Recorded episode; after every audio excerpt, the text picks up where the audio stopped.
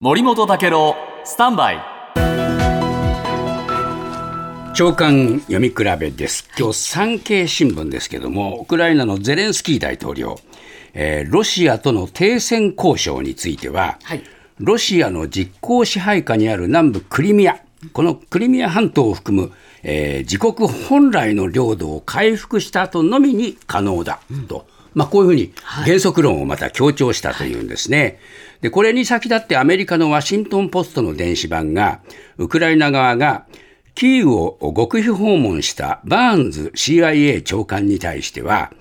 反攻作戦で秋までに相当の領土をば奪還して、クリミアを攻撃射程圏内に収めた上で、えー交渉すると言ったというんですね。だからゼレンスキーさんの話とちょっと矛盾するじゃないかはいという話なんですが、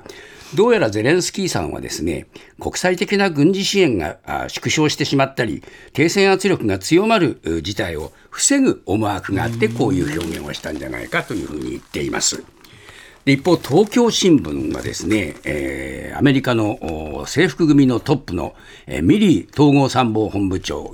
に、えーの話として、犯行については人々が予想したよりも、えー進み具合はあ遅いけれども、驚いてはいないというふうに言っているというんですね。で、えーこの作戦、えー6週間から10週間かかるだろうって言ってるんで、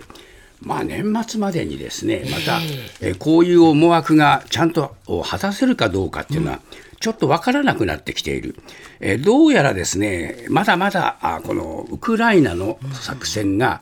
全面的な反攻態勢に入ったとも言い切れないところがあるようなんで、これはね、お互いにいろいろと心理作戦で発言するっていうケースがはい、これからも増えてくるんじゃないかというふうに思いますね。